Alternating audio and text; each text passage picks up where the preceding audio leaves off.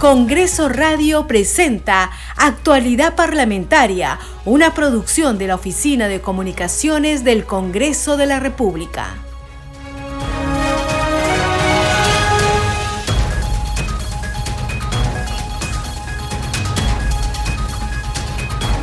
Muy buenos días, bienvenidos a su programa Actualidad Parlamentaria. Les saluda Carlos Alvarado y estos son los titulares de hoy 6 de diciembre del 2022. El presidente del Congreso de la República, José William Zapata, rechazó que se haya afectado el derecho de defensa del mandatario Pedro Castillo en el proceso de vacancia. El nuevo oficio dirigido a Palacio de Gobierno dejó en claro que el Congreso actúa conforme a lo previsto en el procedimiento parlamentario. En ese sentido, ratificó que el debate y votación final de la moción de vacancia será mañana miércoles 7 de diciembre desde las 3 de la tarde. El presidente del Congreso, José William Zapata, expresó su saludo y reconocimiento al ejército del Perú por su defensa a los derechos de la nación, la independencia y la integridad del territorio. Fue durante la ceremonia de colocación de ofrendas florales en el busto del coronel Francisco Bolognesi, patrono del ejército peruano. La actividad se realizó en la Plaza Bolívar en el marco del 198 aniversario de la batalla de Ayacucho y Día del Ejército del Perú, que se celebrará este 9 de diciembre. Entre los invitados estuvo el comandante general del ejército, Walter Córdoba Alemán. También participaron legisladores de las diferentes bancadas. La Subcomisión de Acusaciones Constitucionales aprobó por mayoría archivar las denuncias contra la exministra de Desarrollo, Dina Boluarte, por presunta infracción constitucional y otros delitos. El congresista Edgar Raimundo, en su informe final, concluyó que no hay evidencias que determinen infracción a la Constitución y pidió que se archiven las denuncias contra la vicepresidenta de la República. La congresista Milagros Jauregui expresó su sorpresa porque el informe considera que la presentación incompleta de una declaración jurada de intereses no configura delito. En tanto, el legislador Alex Paredes señaló que se debe respetar el derecho humano al trabajo. La Subcomisión de Acusaciones Constitucionales designó a la congresista Noelia Herrera como delegada de la denuncia 307 presentada por la fiscal de la Nación Patricia Benavides contra el presidente Pedro Castillo. La denuncia es por ser presunto autor de los delitos contra la tranquilidad pública en la modalidad de organización criminal y por tráfico de influencias agravado. La imputación comprende a los exministros de Transportes Juan Silva y de Vivienda Heiner Alvarado. Y por quinto día consecutivo continúa en todo el país la semana de representación parlamentaria.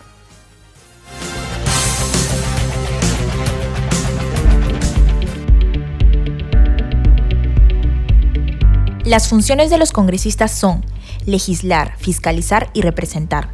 Dentro de la labor de representación, los parlamentarios tienen una vez al mes y durante una semana contacto con los ciudadanos, comunidades y organizaciones sociales para conocer sus inquietudes, pedidos, quejas y denuncias, y procesarlas de acuerdo a las normas vigentes. Los congresistas recogen estas demandas para luego atenderlas desde el Congreso de la República a través de documentos parlamentarios, los cuales pueden ser pedidos de información, denuncias y proyectos de ley que solucionan el problema.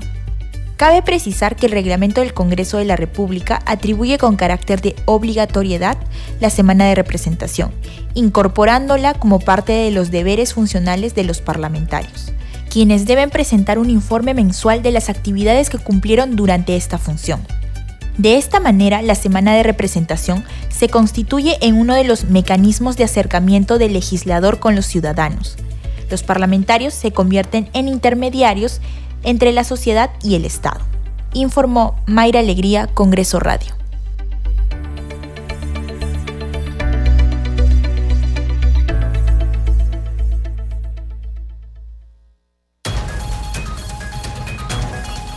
Desarrollando noticias en actualidad parlamentaria. Y continuando con las actividades de semana de representación, la bancada de Perú y Centenario visitó Ancash, Ica y Moquegua. El congresista Elías Varas Meléndez se trasladó al Centro de Salud Provisional de Pariacoto, provincia de Huaraz, departamento de Ancash, donde recibió una serie de observaciones sobre la construcción. La licenciada Katy Pacheco señaló que la obra del centro de salud no será recibida por el personal debido a que existen observaciones como falta de conexión eléctrica por parte de Hidrandina Casma. El agua potable tiene un color verde y existen filtraciones que deterioran las salas o las áreas de atención a los pacientes. El personal indicó que habían presentado un informe con la finalidad de que antes de la entrega de la obra se subsanen las observaciones. Pese a ello, no tuvieron respuesta de la municipalidad de Pariacoto. Otra observación es que para el día de entrega de la obra, pactado por o para el pasado 1 de diciembre, la direza no estuvo presente. Entre tanto, congresistas de la bancada Avanza País cumplieron con atender las necesidades de la población a la que representan. La congresista Diana González Delgado, representante por Arequipa, participó de la sesión del Grupo Multipartidario Región Arequipa para atender la problemática de la falta de agua y saneamiento en diferentes distritos de la Ciudad Blanca. La legisladora arequipeña anunció que se realizará la novena reunión de los parlamentarios y los consejeros regionales de Arequipa de la actual gestión y los consejeros electos para coordinar un trabajo articulado en favor de la región. Durante la sesión se realizó una ceremonia de reconocimiento a la labor de mujeres que han destacado en diferentes instituciones del departamento sureño. Entre las homenajeadas se encuentran la directora del Observatorio Vulcanológico del Sur, Luisa Macedo, la comandante de la Comisaría PNP de Turismo de Arequipa, Astrid Salas, de la Comisaría Ciudad Mi Trabajo de Socabaya, Dolly Rosas, así como a los representantes de la Cruz Roja Peruana, filial Arequipa por el Día Internacional del Voluntariado. González Delgado indicó que también promovió un merecido reconocimiento en nombre del Congreso de la República a los medallistas arequipeños que destacaron en la etapa nacional de los Juegos Escolares Deportivos y Paradeportivos. Por su lado, su colega de bancada, Diego Bazán Calderón, rindió en Lima un homenaje al ejército peruano por el 198 aniversario de la batalla de Ayacucho, una de las gestas más heroicas y trascendentes de la vida republicana de nuestra patria. Seguimos desarrollando noticias en actualidad parlamentaria. La moción de vacancia sigue en proceso y el presidente de la República está invitado para presentarse ante el Pleno del Congreso este miércoles 7 para ejercer su derecho a defensa, confirmó el titular del Parlamento José William Zapata. Fue luego de comentar respecto a las dos comunicaciones que recibió del mandatario, oficios que ya fueron respondidas o respondidos bajo los preceptos legales y constitucionales, enfatizó. Tenemos sobre el tema el siguiente informe.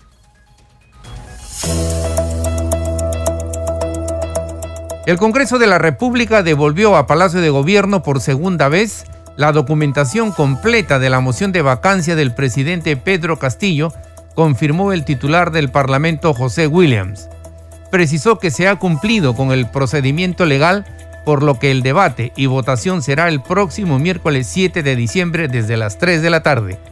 El señor presidente ha presentado dos oficios donde le está pidiendo al Congreso que le anexe lo actuado. Y del Congreso ha recibido también dos respuestas. En ambas se le hace conocer que el artículo 89A indica que lo que hemos remitido a la presidencia de la República, que son cerca de 300 páginas, ¿no? está estipulando lo que contiene la moción de vacancia y cada uno de los aspectos están justificados en esas cerca de 300 páginas. Se está refiriendo el Ejecutivo a ciertos términos que no están al alcance de nosotros, ya que están en Fiscalía o en otro lugar, o pruebas que no obliga el reglamento del Congreso a que se entreguen. Seguimos con los plazos que corresponde. El señor presidente está invitado para venir al Congreso el día miércoles 7 a las 15 horas, o sea, 3 de la tarde.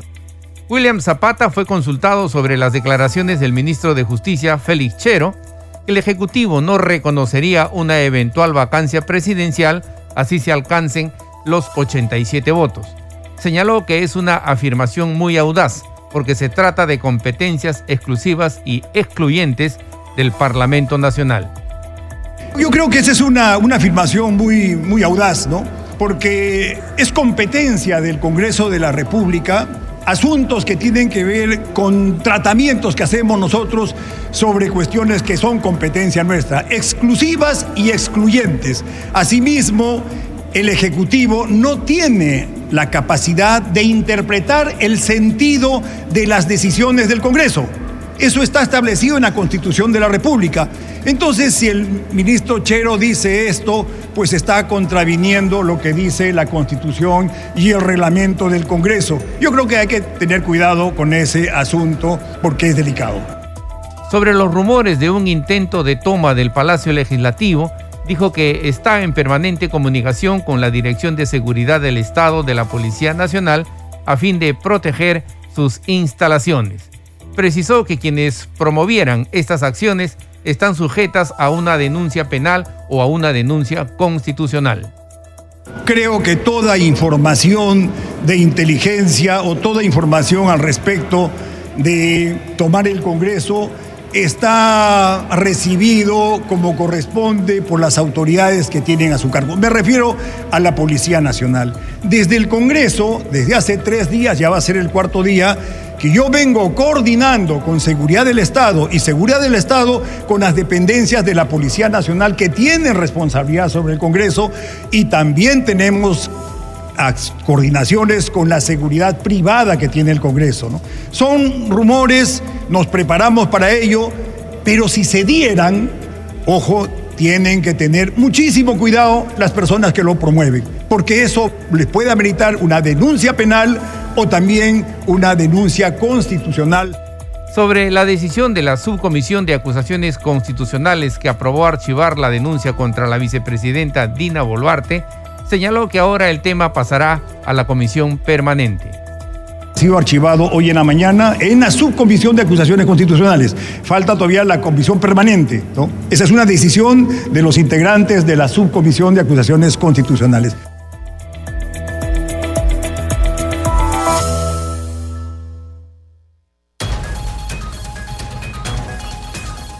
Seguimos desarrollando noticias en actualidad parlamentaria. El congresista Jorge Montoya de Renovación Popular destacó que el procedimiento de la vacancia presidencial está en la Constitución. Afirmó que es una medida política y no jurídica. Escuchemos.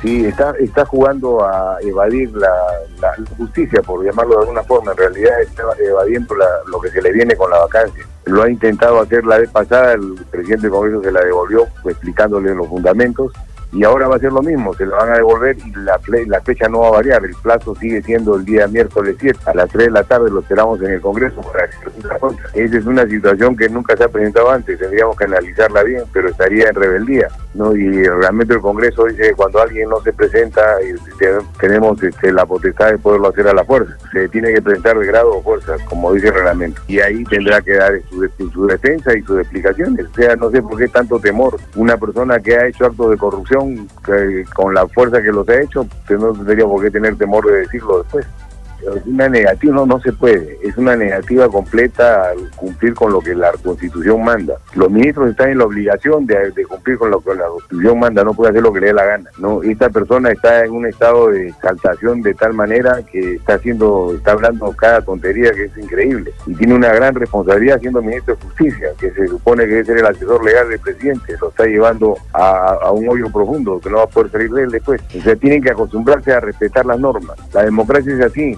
uno se guía por las normas y, se manda por los votos. Y, si no tienen esas cosas, entonces estamos mal. Nadie puede garantizar que se le vaya a vacar mañana, todos esperamos que sí, pero no tenemos la garantía ni la seguridad. Eso se va a tener después de que se vote. Y ellos ya están tomando pues, este, condiciones anticipadas que no van a cumplir lo que salga. O sea, eso denota pues este un, ser enemigo de la democracia. Son es un gobierno comunista definitivamente que lo que busca es apoderarse del poder y permanecer en él y no respetar ninguna norma, ninguna ley. Solamente los dictadores se expresan de esa manera. Fíjese, no, la verdad que no de tener información no la tengo, pero sí puedo especular.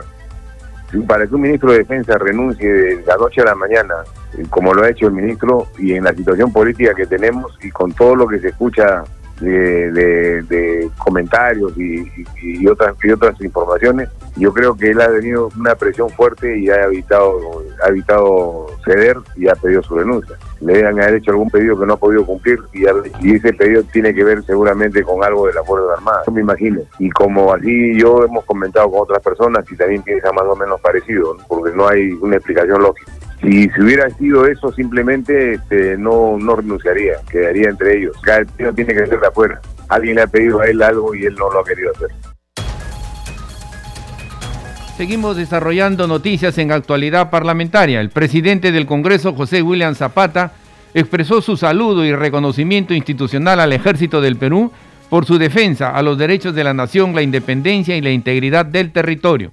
Fue durante la ceremonia de colocación de ofrendas florales en el busto del coronel Francisco Bolognesi, patrono del ejército, realizada en la Plaza Bolívar en el marco del 198 aniversario de la batalla de Ayacucho y Día del Ejército del Perú, que se celebrará este 9 de diciembre. Escuchemos. La misión fundamental del ejército y de las Fuerzas Armadas es la defensa de la nación. Su organización y funciones están plasmadas en la constitución política, que en su título cuarto sobre la estructura del Estado y el capítulo 12 de la seguridad y de la defensa nacional se precisan en 13 artículos. Las Fuerzas Armadas están organizadas en función al respeto del ordenamiento constitucional. El artículo 169 de la constitución, constitución política dice lo siguiente, las Fuerzas Armadas y la Policía Nacional no son deliberantes, están subordinadas al poder constitucional. Con la alta responsabilidad que tenemos ante nuestro país, como presidente del Congreso de la República y sin olvidar mi formación militar, ratifico mi compromiso con la defensa del Estado de Derecho, de Derecho, la supremacía de la Constitución y la defensa del fuero parlamentario quienes creemos en la democracia estamos convencidos de su defensa basada en el principio fundamental de la separación y el equilibrio de poderes. Nuestra misión civil y militar en el legado de nuestros soldados que pelearon valientemente en aquel 9 de diciembre de 1824 y de nuestros héroes posteriores sigue siendo la libertad y la defensa de la democracia. En las palabras del mariscal Antonio José de Sucre, pronunciadas en la pampa de la quinoa antes de la batalla, les decimos a los soldados y patriotas del presente, otro día de gloria va a coronar vuestra admirable constancia. ¡Viva el glorioso ejército del Perú! ¡Viva! ¡Viva! Seguimos desarrollando noticias en actualidad parlamentaria. La ceremonia por el 198 aniversario de la batalla de Ayacucho y Día del Ejército la organizó la Comisión de Defensa, Orden Interno, Desarrollo Alternativo y Lucha contra las Drogas.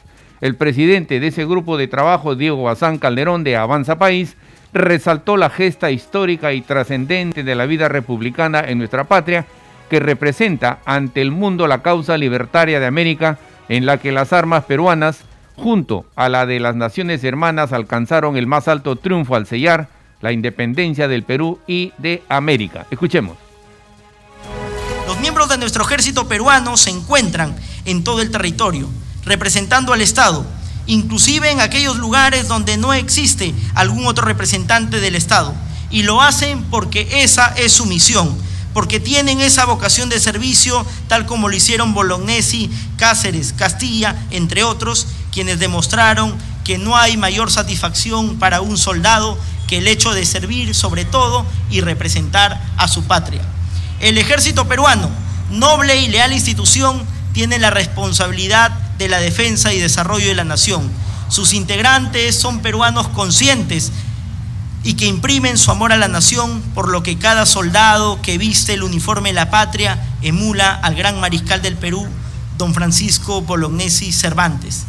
Adelante soldados, para que nuestro ejército siga adelante con su proceso de transformación, consoliden un ejército disuasivo, reconocido y respetado, alimentado por los valores y virtudes de sus acciones que emulan la memoria y esencia de nuestros heroicos soldados, único motor y de confianza y desarrollo de nuestra patria.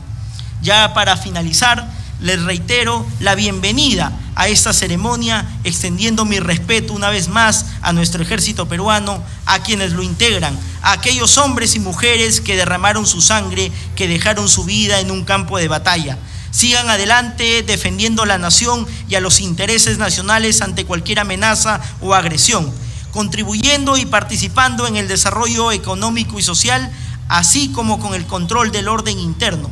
Su misión, su obra garantizará, que duda cabe, la independencia, soberanía, integridad territorial y bienestar general de toda nuestra nación. Seguimos desarrollando noticias en actualidad parlamentaria, con 13 votos a favor, 8 en contra y una inhibición por parte de la congresista Norma Yarrow, la Subcomisión de Acusaciones Constitucionales archivó la denuncia contra la vicepresidenta Dina Boluarte por presunta infracción a la Constitución cuando se desempeñaba como ministra de Desarrollo e Inclusión Social. Sobre el tema tenemos el siguiente informe.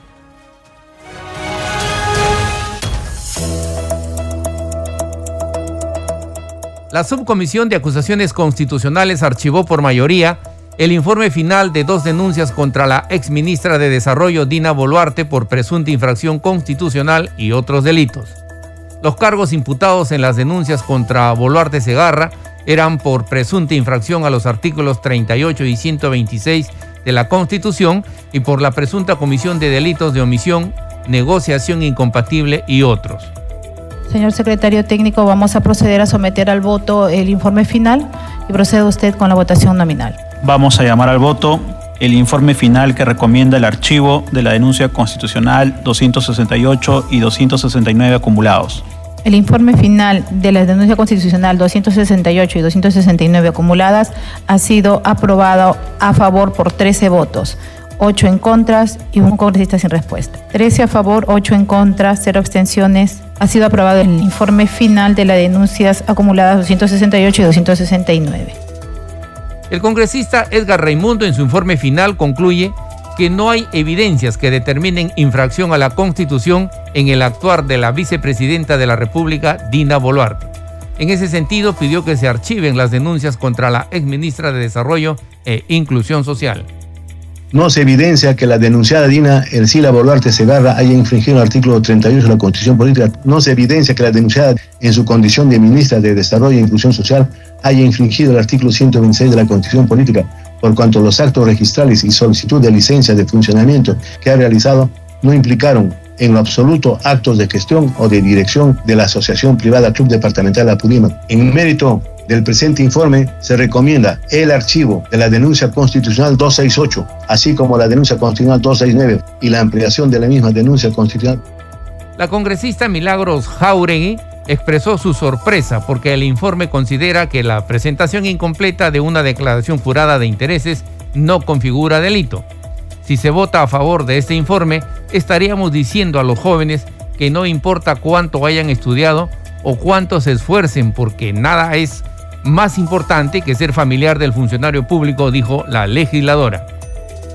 Hemos tenido oportunidad de dar lectura al informe y no podemos sino mostrar nuestra sorpresa de lo que en esta en este consigna, que concluyen con el archivo de la denuncia constitucional para que todos nos formemos una opinión sobre el mismo. Estaríamos avalando que todos los familiares de todos los ministros y de todos los funcionarios públicos de alto nivel puedan ser contratados en el aparato estatal menos en su sector, lo cual nos parece un despropósito.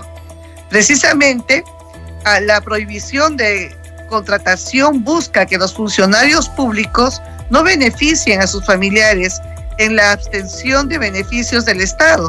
Tampoco debemos permitir que se hagan canjes o trueques entre familiares de funcionarios públicos, pues esto abriría la puerta a más y más corrupción. En tanto, el congresista Alex Paredes señaló que se debe respetar el derecho humano al trabajo No se trata, dijo, de intercambio, sino que nadie debería ser discriminado en el aspecto laboral. Y esto también tiene que ver con el derecho humano al trabajo. Yo me pregunto, ¿qué culpa tienen los familiares de autoridades como los congresistas y otras que se hayan asumido esas responsabilidades y dentro del desarrollo de su proyecto de vida, incluidos siendo profesionales, estén impedidos de trabajar en el sector público? Yo aceptaría, y creo que sería lo coherente, que la restricción pudiera hacerse en el lugar en el cual trabaja la persona. ¿Por qué prohibir que nuestros este, familiares directos, por qué no decirlo, por qué prohibir que nuestros hijos?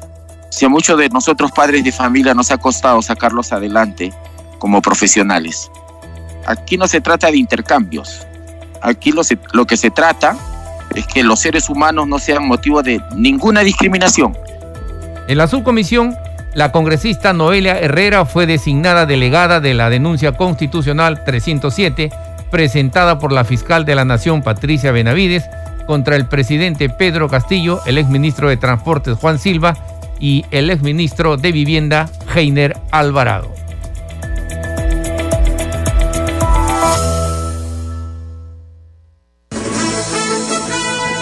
Este programa se escucha en las regiones del país gracias a las siguientes emisoras. Radio Inca Tropical de Abancaya Purímac, Cinética Radio de Ayacucho, Radio TV Shalom Plus de Tingo María, Radio Las Vegas de Mollendo Arequipa, Radio Star de Mollendo Arequipa, Radio Madre de Dios de Puerto Maldonado, Radio Amazónica de Satipo en Junín, Radio TV Perú de Juliaca Puno, Radio Amistad de Lambayeque, Radio El Pueblo de Ayacucho, Radio Satel Perú de Lampa en Puno, Radio La Voz del Valle de Aplao en Arequipa, Radio Líder de La Unión en Piura, Radio Victoria de Ocros de Huamanga, Ayacucho. Estos son los titulares de cierre.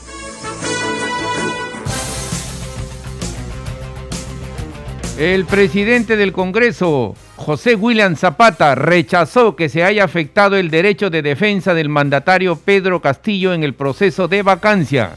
El nuevo oficio dirigido a Palacio de Gobierno dejó en claro que el Congreso actúa conforme a lo previsto en el procedimiento parlamentario. En ese sentido, ratificó que el debate y votación final de la moción de vacancia será mañana miércoles 7 de diciembre desde las 3 de la tarde. El presidente del Congreso, José William Zapata, expresó su saludo y reconocimiento al ejército del Perú por su defensa a los derechos de la nación, la independencia y la integridad del territorio. Fue durante la ceremonia de colocación de ofrendas florales en el busto del coronel Francisco Bolognesi, patrono del ejército peruano. La actividad se realizó en la Plaza Bolívar en el marco del 198 aniversario de la batalla de Ayacucho y Día del Ejército del Perú, que se celebrará este 9 de diciembre. Entre los invitados estuvo el comandante general del ejército Walter Córdoba Alemán. También participaron parlamentarios de las diferentes bancadas. La subcomisión de acusaciones constitucionales aprobó por mayoría archivar las denuncias contra la ex ministra de Desarrollo Dina Boluarte por presunta infracción constitucional y otros delitos. La subcomisión de acusaciones constitucionales designó a la congresista Noelia Herrera como delegada de la denuncia 307 presentada por la fiscal de la Nación, Patricia Benavides, contra el presidente Pedro Castillo. La denuncia es por ser presunto autor de los delitos contra la tranquilidad pública en la modalidad de organización criminal y por tráfico de influencias agravado. La imputación comprende a los exministros de Transportes Juan Silva y de Vivienda Heiner Alvarado. Por quinto día consecutivo continúa en todo el país la semana de representación parlamentaria. Hasta aquí las noticias en actualidad parlamentaria. Nos despedimos, no sin antes agradecer en los controles que nos acompañó Franco Roldán. Buenos días. Congreso Radio presentó Actualidad Parlamentaria, una producción de la Oficina de Comunicaciones del Congreso de la República.